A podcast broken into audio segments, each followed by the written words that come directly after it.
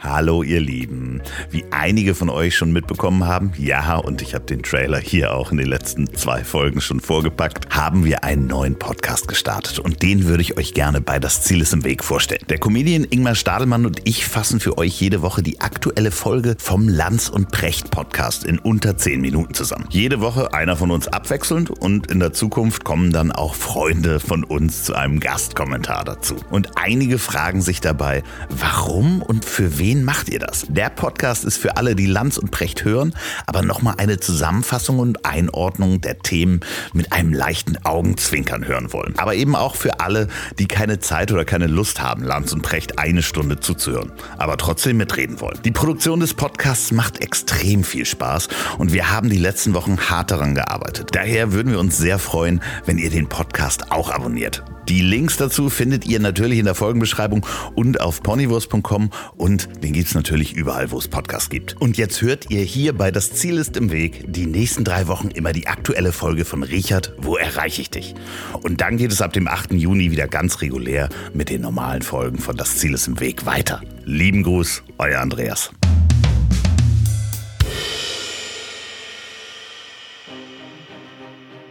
Richard, wo erreiche ich dich? Und damit begrüße ich alle unsere Zuhörer zur 89. Folge der Zusammenfassung des Podcasts Lanz und Brecht. Mein Name ist Ingmar Stadelmann, ich bin Stand-up-Comedian und heute Ihr professioneller Zusammenfasser. Wo ist Richard?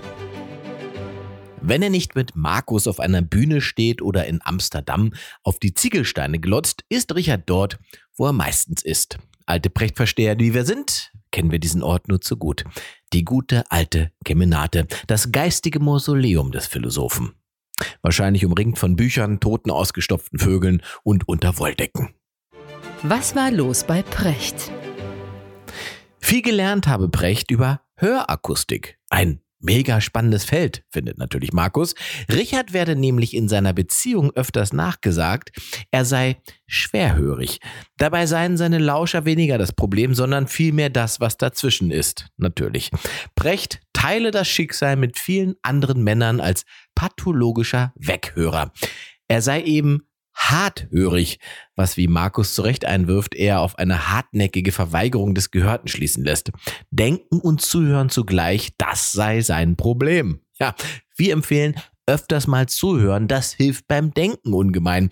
Ansonsten klingt das allerdings einfach nach einer massiven Verweigerung, zum Ohrenarzt zu gehen. Worum geht es heute? Lanz wundert sich, wie es sein kann, dass nirgendwo in Industrieländern so wenig gearbeitet wird wie in Deutschland. Das sage zumindest eine Studie, der Richard natürlich keinen Glauben schenkt. Hier trifft also empirische Forschung auf Philosophie aus Solingen bzw. Harthörigkeit.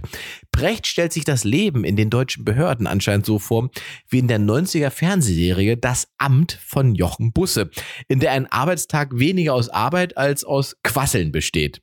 Brecht weiß offenbar, wovon er da spricht. Der Satz der Woche. Unser Richard ist der Auffassung, dass es gesprächige und weniger gesprächige Länder gibt. Und jetzt geht's rasant durch die Klischeeschublade.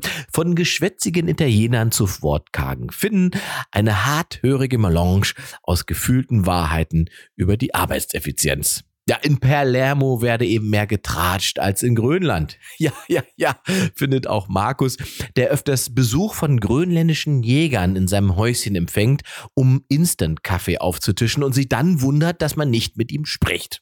So, so, denkt Richard und erklärt, das ist ja auch in vielen Männerfreundschaften so, dass man sich nicht jetzt komplett leer plaudert, sondern dass es auch einfach schön ist, zusammen stundenlang gemeinsam über das Gleiche zu schweigen.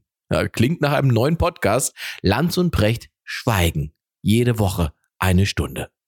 Precht liest. Warum Nationen scheitern, des amerikanischen Ökonomen und Harvard-Kollegen Darren Akemoglu und James Robinson über die unterschiedliche Entwicklung von Staaten. Erschien vor zehn Jahren eines seiner Lieblingsbücher. Die These, wirtschaftlicher Erfolg hängt davon ab, ob ein großer Teil der Bevölkerung die Chance hat, sich am Wettbewerb zu beteiligen. Funktioniert in pluralistischen Demokratie eben besser als in Autokratien, wo Zugang zu den wirtschaftlichen und finanziellen Ressourcen einer kleinen Elite vorbehalten ist. Warum jetzt ausgerechnet aber China wirtschaftlich so durch die Decke geht, bleibt eine Frage, an der sich Richard bis heute die Zähne ausbeißt. Äh, apropos Eliten, wussten Sie, dass Brecht nicht nur liest, sondern hin und wieder sogar Fernsehen schaut? Und was guckt er sich denn da wohl so an? Richtig, die Geissens. Nachrichten aus Neureichenburg nennt er das scherzhaft, wo er dann seine Klischees über Reiche bestätigt sieht. Man muss sich Richard David Brecht einfach als sehr, sehr glücklichen Menschen vorstellen. Lanz lacht. Und zwar über Richards Witz vom chinesischen Henkerwettstreit. Zwei Henker, die sich um die perfekte Enthauptung streiten. Der erste Henker nimmt sein scharf geschmiedetes Schwert, schlägt los und mit einem sauberen Schlag trennt er den Kopf seines Delinquenten ab. Danach ist der zweite Henker dran. Ja, wie kann der nun die perfekte Leistung überbieten? Er holt aus, schlägt und der abgeschlagene Kopf bleibt auf dem Rumpf sitzen. Alle gucken nicht besonders beeindruckt. Darauf sagt der Henker zum Delinquenten, Nicken Sie mal. Stand-up-Comedy aus der Hölle. Richard meint, Übrigens, dass sein persönlicher Verzicht auf Streamingdienste der Umwelt zugutekommt. Netflix und Co. würden mehr Energie verbrauchen als Flugreisen. Verkündet er uns direkt via Stream aus der ZDF-Mediathek heraus. Die läuft ja bekanntlich durch Solarpanels von Lanz persönlich aufgestellt. Da wird man doch glatt harthörig.